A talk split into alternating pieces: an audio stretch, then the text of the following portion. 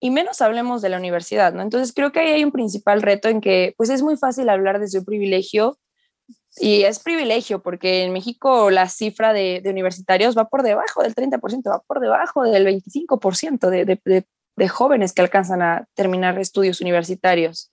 Entonces, pues sí, desde esta posición es entender que la universidad es bien importante, pero también empatizar con el hecho de que no para todos es accesible y que hay muchísimo que hacer al respecto.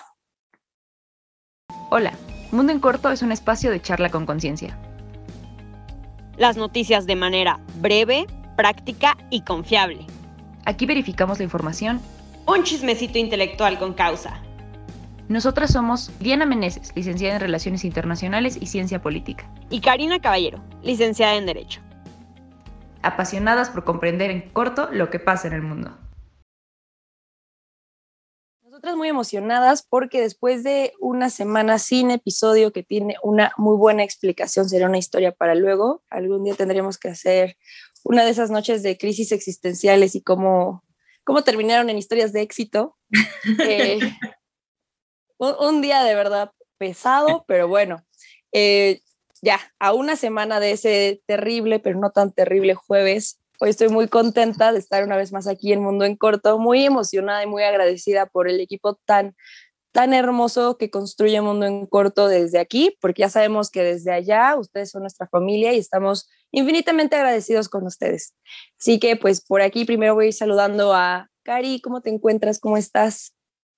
Feliz, feliz, feliz, feliz. Eh, como dices, el hecho de que sea en vivo hace que de repente sucedan cosas que a lo mejor quienes nos escuchan después no, no, lo, no lo saben, pero quienes nos siguen en la transmisión, que les agradecemos muchísimo, pues saben que, que cositas como esas surgen, ¿no? La del jueves pasado o bien la de hoy que estamos grabando un poquito más tarde.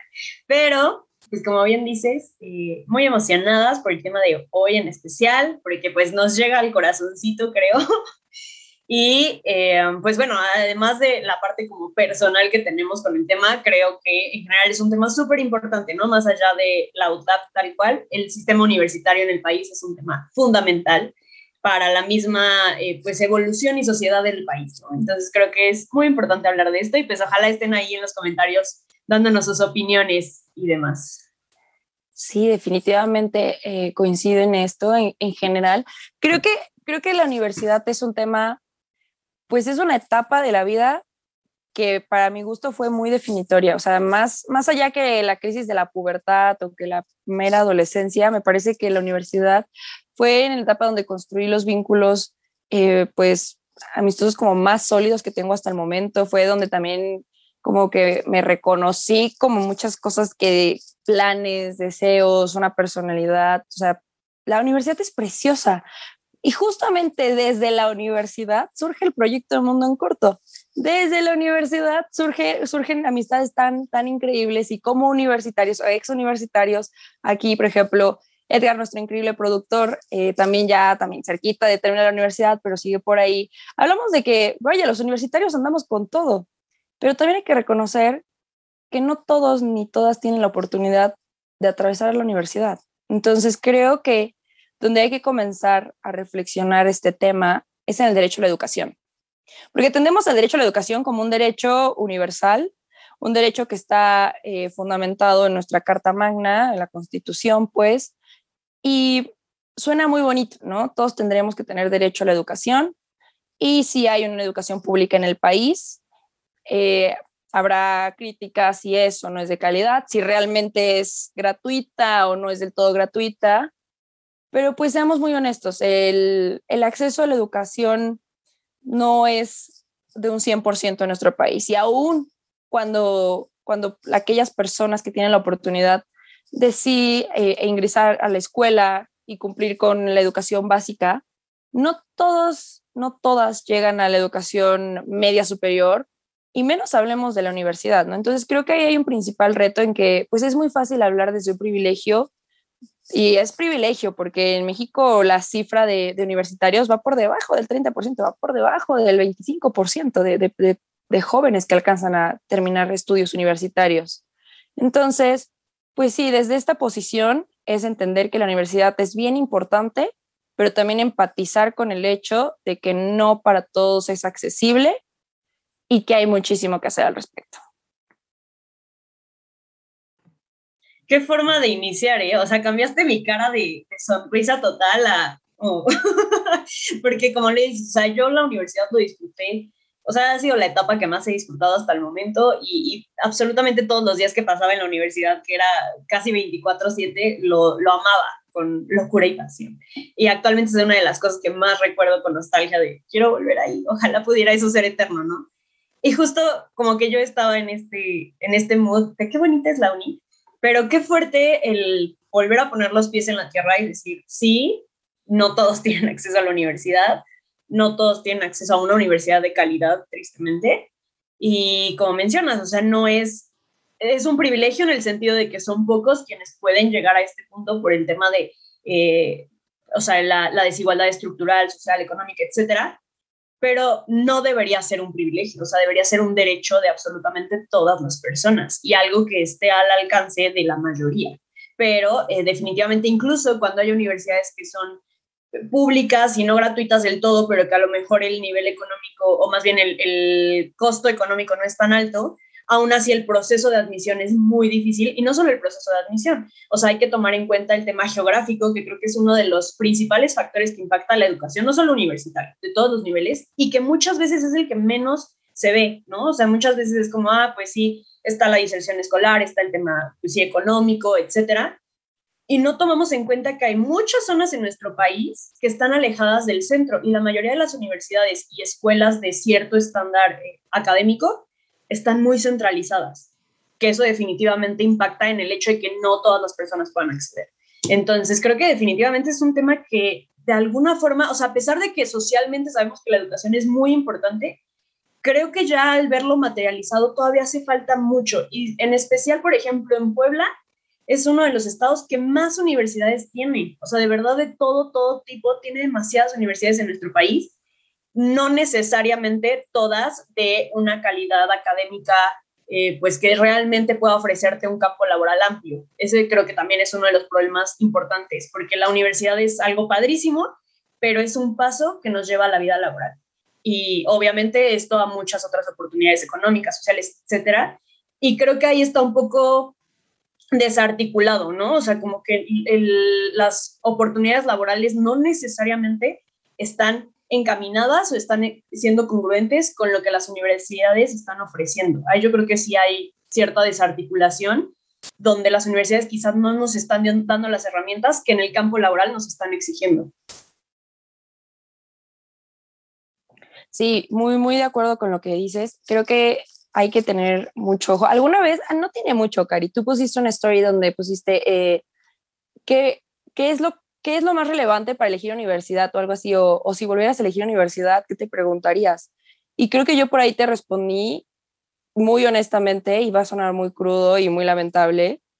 Creo que ahora me detendría a pensar más en las redes y en los contactos que se pueden construir en esa universidad. Y es bien lamentable. La otra vez también hay un libro que se llama Privilege, Privilegio, no me acuerdo del autor, pero que justamente estudia las escuelas privadas y cuál es el hecho de que existan, ¿no? Porque recordemos que pues, entre educación pública y privada, pues, el Estado al no ser suficiente, entra el mercado y entonces el mercado te oferta y pues en eso caemos, ¿no? Si, si el Estado no es suficiente o no, no, no cumple con las necesidades y deseos a estas alturas, hablamos de deseos, este, entonces llega el mercado y te dice, ah, pues yo te ofrezco algo mejor, pero te cuesta. Y en ese te cuesta, tenemos universidades de, costos altísimos, altísimos, altísimos, ¿no? Entonces, ¿qué es lo que te ofrecen estas universidades? Más allá de bonitas instalaciones, eh, sillas caras o lo que tú quieras, te ofrecen una, una red de conexiones que al final de cuentas es un poco, pues, la misma, el, mismo constructo social, el mismo estrato económico concentrado en un espacio académico. Entonces, no quiere decir que sean los más brillantes o que sean más valiosos que aquellos estudiantes de escuelas públicas, pero sí es diferente el acceso a oportunidades debido al ambiente en el que se desarrollan las personas en un entorno de ese tipo, ¿no? Entonces, creo que es bien, bien interesante porque eh, por ejemplo, en, la universidad donde estudiamos, que es más o menos a donde vamos a ir dirigiendo el tema, que es la Universidad de las Américas Puebla, es un ambiente, a mi gusto, muy, muy hippie. A mí me gustaba mucho eso de la universidad. Que a diferencia de otras universidades, Cari ya me está haciendo caras, Cari ya me está haciendo caras, pero es que Cari estudió Derecho. recordemos que los de Derecho, a donde vayas, sí son los más fresitas de cualquier universidad, para mi gusto. Sí, sí, sí, sí son. No, me digas que no, Karina, sí son. Pero bueno, ya tendrán ustedes sus opiniones. Total que igual y porque soy politóloga internacionalista, a mí se me hizo la universidad una cosa muy hipiosa, o sea, de verdad muy hipiosa. Y por donde vieras, al menos en la, universidad, les, voy a platicar un poquito, es un campus muy grande, lleno de jardines. Y entonces vas caminando de, escuela a escuela, tenemos una escuela de humanidades, una escuela de ingeniería, una escuela de ciencias sociales, y más allá al fondo, en lo recóndito, cerca del gimnasio, ahí está salud mientras vas cambiando de, de, escuelas, es un mundo, porque vas por humanidades y vas viendo rastas, eh, pantalones de muchos colores, ¿sabes? Pero te vas acercando a ingenierías y entonces empieza a ver, a ver playeras de equipos de fútbol, jeans, tenis, ¿sabes? Y entonces te vas para sociales y ahí es donde te encontrabas a Cari de taconcitos, blusita, pantalón de vestir, la cosa. Y también te encontrabas uno que otro hipioso que seguramente era internacionalista o multicultural o antropólogo y así. Y entonces ya vas para allá y empiezas a ver las batas blancas. Pero creo que eso es lo rico de la universidad. O sea, al menos en particular el mía, creo que sí es una universidad privada, pero es una universidad que beca a muchos estudiantes, muchísimos. Creo que hay pocas universidades, privadas universidades privadas hoy en día que den tantas becas como la UDLA. Y no es comercial y nada, ojalá, ojalá, compa. Pero no, nosotros ya egresamos, ya fue, ya les dimos las gracias. Es más, sigo enojada porque mi título, quién sabe cuándo lo voy a ver. Pero, pero sí reconozco que la UDLAB tiene muchas oportunidades de becas. Y entonces, estando ahí, realmente creo que pocas veces te fijas en las personas si traen, no traen dinero, si cuánto, bla, bla, bla porque un entorno, siento que es un entorno muy, muy, muy horizontal en ese sentido. Al menos yo vi de todo un poco. Y me tocó cruzarme en otros pasillos de otras universidades donde sí se siente un ambiente incluso más elitista, incluso un poquito más clasista. No, no voy a decir que el Outlab no los hay, porque digamos que ahí tenemos nuestros taches, pero también reconozco que hay muchos ex Outlabs que son los primeros en decir, eso no es lo que aprendimos. O sea, esos no somos nosotros aztecas. Y, creo que es ahí cuando digo, por algo, por algo y por todo lo que le estoy platicando, nos dolió mucho cuando el pasado 29 de junio tomaron nuestra universidad sin avisar. Y, entra, y entró, entraron las fuerzas del gobierno, policías con armas y demás, a someter a los policías de nuestra universidad. Esos mismos policías que a mí incluso una vez me cambiaron la llanta cuando se me rompió y todos esos mismos policías que se desvelaban por echarte la mano, esos mismos policías que te recibían crudísimo y te llevaban a la clínica. Y, dolió mucho, dolió mucho. Entonces, creo que ahí es cuando tenemos que decir, mm, ¿qué pasó, Cari? Sí, justo. Hice mil caras, quienes están viendo el video en vivo, este, hice mil caras a todo una, eh, quiero hablar de lo que decías de la, diversidad que había en el campus de la porque es muy cierto. Este comentario espero que no, no suene clasista ni nada, pero yo me daba cuenta de que era el Congreso por cómo estaban vestidos, ¿no? Y no me refiero, insisto, a algo clasista, porque ya sé que dicen que los abogados somos muy clasistas y que el hecho de que usemos trajes es clasista y nos vistamos con tacones es clasista, puede ser, pero me refiero a la personalidad justo como de las carreras y de los perfiles, que pues al final sí hay perfiles, ¿no?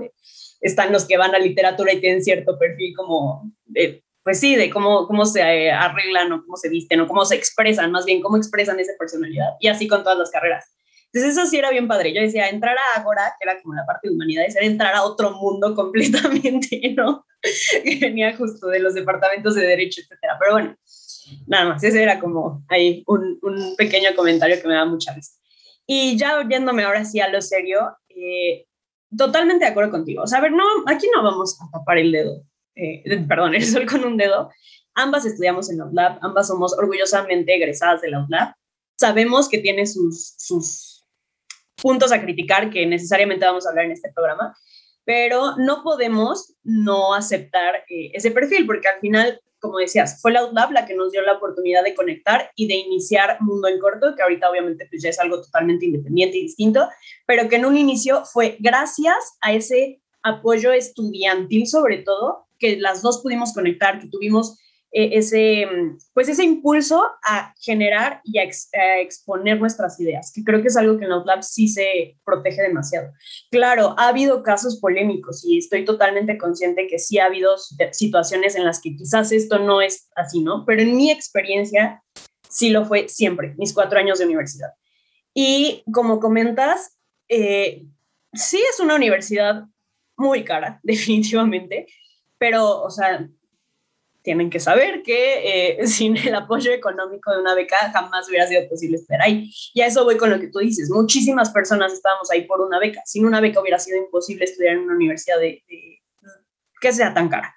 Entonces, ese es el punto en el que vivías como en ambos mundos. Yo siempre les decía a mis papás, o sea, yo, yo salgo de la universidad y pues realmente mi vida no es la vida de alguien que podría pagar esa universidad, ¿no? En cuanto a la parte económica.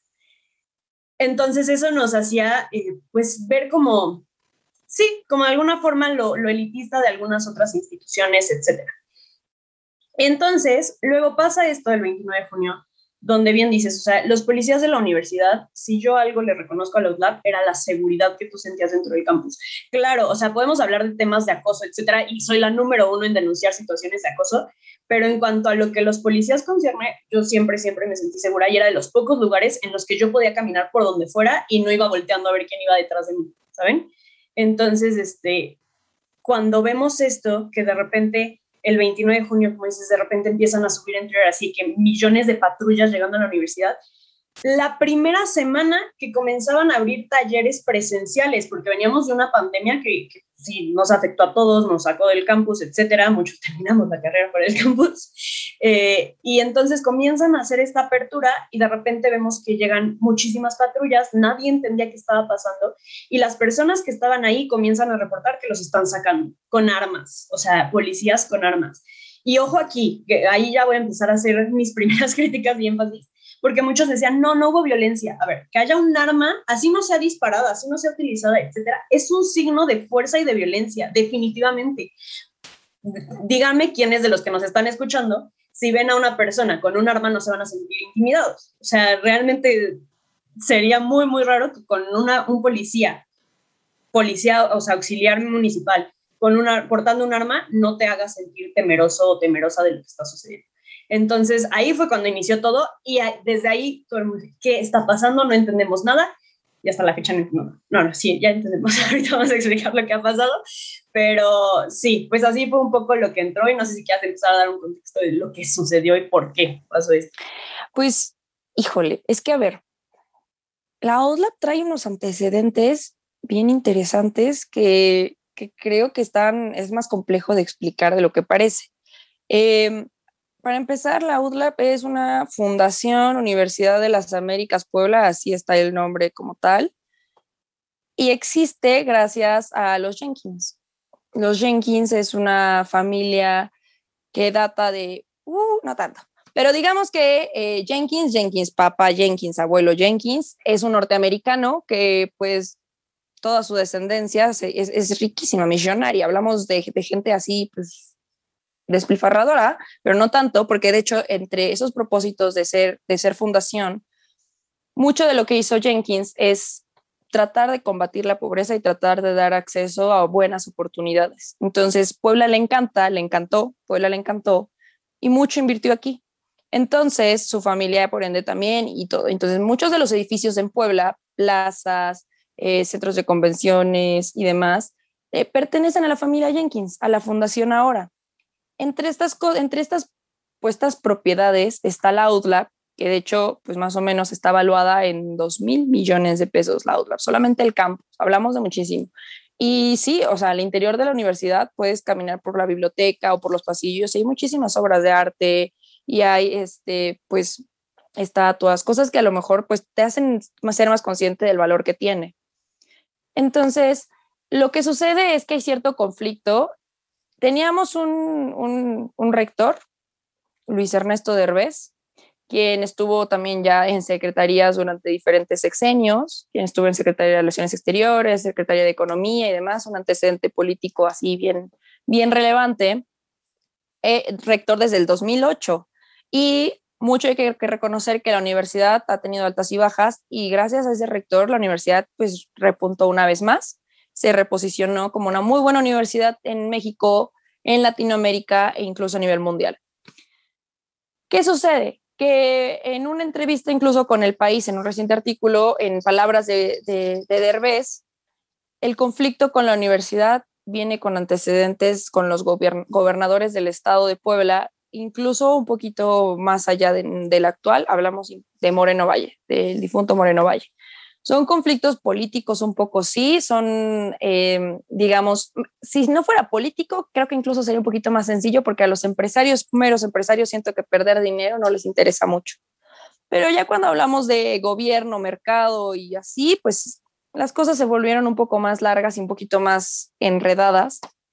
Entonces, a la familia Jenkins, digamos que se les acusa de lavado de dinero, malversión, mala administración y demás, y lo que hacen, para irnos en corto, porque son muchos tecnicismos y demás, pues deciden tomar la universidad. Ya antes, ya constantemente, no tiene mucho, no, más bien no tiene, no tiene mucho. En las noticias de repente veían que este, Fundación Jenkins endeudada por tanto, eh, universidad este, en riesgo de ser eh, como clausurado o tomado, lo que sea, ¿no? Diferentes argumentos. Y entonces ese tipo de noticias a los estudiantes siempre era como, no, o sea, ¿y luego qué va a pasar? Pero al parecer nunca estuvimos tanto en riesgo como ahora que, vaya, ni siquiera nos avisaron, ahora sí no hubo ni noticias y de repente ya no teníamos universidad. y mucho tuvo que ver con esto de que sí, eh, la, la, los hermanos Jenkins, la familia Jenkins, hubo un conflicto interno familiar, que hubo rupturas. Eh, un hermano Jenkins pues acusa a los siguientes hermanos, otros Jenkins de lavado de dinero, no procedió, entonces se guarda la, se archivó, digamos que el proceso, pero una siguiente, como una siguiente denuncia, una siguiente investigación, entonces los lleva a decir, la universidad ya no puede ser de la fundación. Uno de los, de los tantos ataques que la educación privada ha podido tener aquí en Puebla fue también en el, durante el gobierno de Moreno Valle, cuando trataron de hacer como un cambio en la ley que permitía que el gobierno cambiara los patronatos de así como a diestra y siniestra. Como es una fundación, funciona por patronatos, es decir, como un mini gobierno que decide sobre lo que se hace dentro de la fundación. Lo que sucedió a partir de esta toma de la universidad es que de repente ya existían dos mini gobiernos, es decir, dos patronatos. Uno que digamos, llamémoslo el legítimo, que era que son de los Jenkins que, administran la, la, universidad y toda pues, la fundación, y otro impuesto por el gobierno mientras se cuestionaba a los originales, por así decirlo. Entonces, entre dos gobiernos que existían en la universidad, pues los que salimos perdiendo fuimos los estudiantes, o sea, los estudiantes, los profesores, los empleados, los miles de jardineros que están en la universidad, los miles de policías que estaban en la universidad, o sea, todo el personal de la universidad perdieron muchísimos trabajos de por medio, muchos estudiantes mejor se dieron de baja, muchos estudiantes seguimos en en procesos de trámite suspendidos, o sea, de títulos, muchos estudiantes perdieron oportunidades de becas. Eso es lo que sucedió, un conflicto político que arrasó con el derecho a la educación. Definitivo, y, qué bueno que mencionas eh, justo a más personas que estuvieron involucradas más allá de los estudiantes, porque creo que eso también es bien importante. O sea, la UTLAB, más allá de lo bonita que es y lo mucho que la amemos o no la amemos, daba mucho trabajo a Puebla y a Cholula. O sea, de verdad había muchísimo empleo por la cantidad de gente que era, o sea, es, bueno, que es, la comunidad es muy grande, cerca de 10.000 personas. Entonces, también el nivel de, de, empleos que se requieren y que se generan era altísima.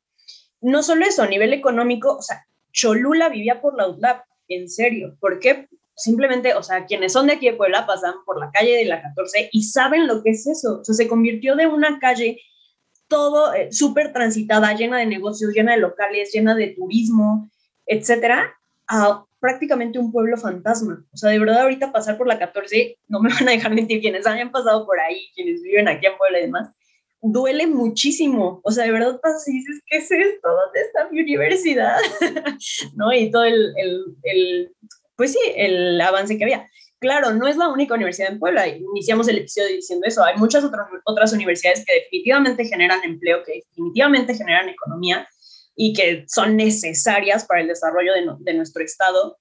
Pero creo que ahí es donde tenemos que poner el dedo en la llaga. O sea, a ver, la UTLAB sí estaba metida en muchos problemas políticos, como mencionas, no derivados únicamente de esto que está pasando con la familia Jenkins, sino ya había ciertas polémicas detrás.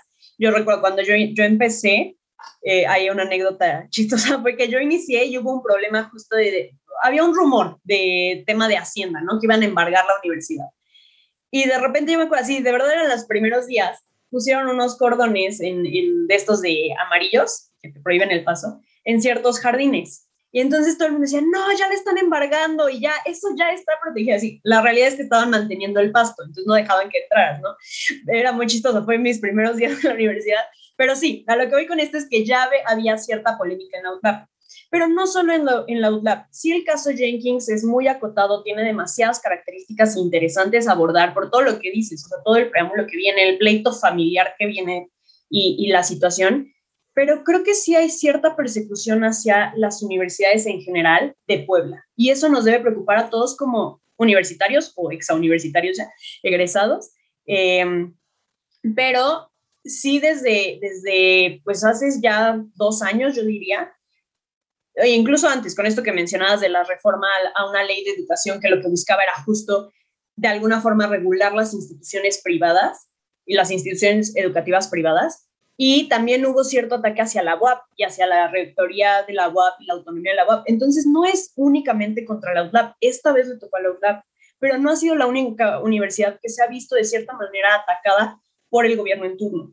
E insisto, siempre, o sea, de, pues el mundo en corto nos gusta ser muy objetivas, por más que amemos la y demás, puede ser que sí haya problemas, pero no estamos de acuerdo en cómo fue la intromisión a, las instalaciones, al campus, etcétera, porque al final a las personas que más terminó afectando y lastimando fue justo esa comunidad estudiantil, justo a esas, a esas universitarias y universitarios que estaban por egresar o que acababan de ingresar o que estaban a la mitad de, de su carrera, a los padres de familia, a los profesores y profesoras que o sea, de verdad, mis respetos a cómo han ido llevando esta situación, a los empleados y empleadas de distintos ámbitos, policías, etcétera, vigilancia, etcétera. Entonces terminó afectando eso un problema político, como bien dices, Diana, porque sobre todo ese fue el tema, que entraron sin aviso previo, que entraron en un proceso jurisdiccional que, bueno, ya digo, no vamos a explicar a detalle cada proceso, pero la situación primordial fue eso, ¿no? Que el juez que ordenó que pudieran ingresar no tenía competencia en Puebla. Ojo aquí, la competencia es uno de los elementos más importantes en cualquier proceso jurisdiccional. Hay competencia por distintos criterios. La territorial es una de las más importantes. Entonces, el juez que dictó eso no tenía competencia aquí. Y justo es el juez que el día de ayer, eh, miércoles, dijo, ah, es cierto, después de seis veces de no haber acatado ciertas eh, ya, eh, pues sí, resoluciones que se habían dado, entonces ya el día de ayer dijo, ok, tienen razón, deben salir. Pero también es cierto que todavía no es una sentencia que le llamamos ejecutoria definitiva, ¿no? Entonces todavía hay que ver lo que va a suceder y aquí es donde tenemos que poner mucho ojo, insisto, más allá de que seas parte de la comunidad UNAP o no, sobre todo si eres parte de la comunidad UNAP, te abrazo demasiado porque sé que ha sido un proceso bien complicado, demasiada incertidumbre para absolutamente todas las personas. Pero si no eres parte de la comunidad UTLAB, yo sí haría este llamado y, retomo lo que decías, de que de cierta forma sí nos sentimos solos cuando la UTLAB sé que tiene sus contras, sé que sí tiene muchas cosas que criticarle, pero creo que en procesos que ha vivido, por ejemplo, la UPAEP cuando fue, eh, cuando han sido estos lamentables asesinatos a, personas de la comunidad estudiantil, la UDLAP lo ha respaldado. Y lo digo porque yo he estado ahí y hemos sido muchos que han respaldado eso. Lo mismo con la UAP, lo mismo cuando ha habido procesos con la Ibero. Y creo que en esta ocasión sí la, la UDLAP se sintió de cierta manera sola respecto a las otras comunidades universitarias, que al final Puebla es eso, pues es un mundo de estudiantes universitarios y que creo que ahí es donde tiene que haber la, la, mayor fuerza, ¿no? Más allá del nombre y del color que traigas, o sea, la pelea de colores únicamente debe de existir en los partidos de básquetbol y de americano, que son los más buenos del mundo, ahí sí nos desconocemos, pero fuera de eso, creo que más allá del color o de la institución a la que pertenezcas, el poder de los universitarios es importantísimo en cualquier lugar del mundo. Muy, muy de acuerdo con lo que dices, Cari. Creo que, creo que esa reflexión, híjole, como que a mí me, me causaba conflicto hacerla porque sí, o sea, sí está, sí está gacho. Como la, la forma en que, pues, como la UDLAB siempre ha tratado de estar ahí, y pues la universidad tiene más de 75 años en Puebla, le da vida a Cholula, hablamos como tú dices, o sea, Cholula ha crecido económicamente mucho, me atrevería a decir, sí, gracias a la universidad. Entonces, pues esperando y como una estudiante que sigue esperando su título, que ya no tuvo graduación, que estaba frustrada y así, pero también como una hermana de un estudiante que sigue, que, que inició la universidad en pandemia, ambas tenemos nuestros hermanos ahí, hermanos que terminaron prepa en pandemia, iniciaron uni en pandemia, merecen, merecen tener un espacio digno para estudiar. Y, es, y no es justo que por conflictos ajenos a los estudiantes tengan que seguir estudiando de manera virtual cuando todos, todos, todos estudies donde estudies, sabemos que lo difícil y lo pesado que es estudiar la universidad de manera virtual. Entonces, pues justamente, o sea, hacer un llamado a las autoridades pertinentes para que sigan, pues, acelerando el proceso, hacer un llamado a la comunidad universitaria para que no desistan de que, pues, la liberación del campus suceda y hacer un llamado a toda la comunidad universitaria poblana y a, la comunidad universitaria en México, a los padres de familia y a futuros estudiantes universitarios, porque el Estado tendría que garantizar el derecho a la educación, no obstaculizarlo. Así de sencillo. Así es, creo que cerramos con eso, ¿no? Con la importancia precisamente de que el Estado sea precisamente un instrumento, una herramienta, un puente para que más personas podamos acceder a la educación. Hay mucho por hacer por nuestro país, pero justo creo que está gran parte en universitarias y universitarios que actualmente se están formando. Y pues nada, nuevamente un abrazo enorme a la comunidad y un abrazo a todos los estudiantes y estudiantes, a las y los estudiantes que han pasado por procesos complicados con sus instituciones, sobre todo por un tema político. Entonces, pues sí, les invitamos a seguirnos en nuestras redes sociales, Facebook, Instagram, en Twitter y obviamente en todas las plataformas de podcast donde pueden escuchar este episodio. Y pues bueno, nada, muchas gracias por acompañarnos el día de hoy, gracias por, por estar siempre apoyando a la familia de Mundo en Corto. Diana, un placer compartir contigo y muchas gracias a Edgar en la producción, por supuesto que sí. Un abrazo a todas y todos y no se olviden de conectar con nosotros. Si este episodio te gustó, compártelo con esa persona que sabes que le va a interesar. Gracias por acompañarnos. Por hoy nos despedimos, pero siempre puedes encontrarnos en nuestras redes sociales. Puedes buscarnos en Instagram, Twitter, YouTube y Facebook como arroba Mundo en Corto. Mundo, en, corto, es para, ti.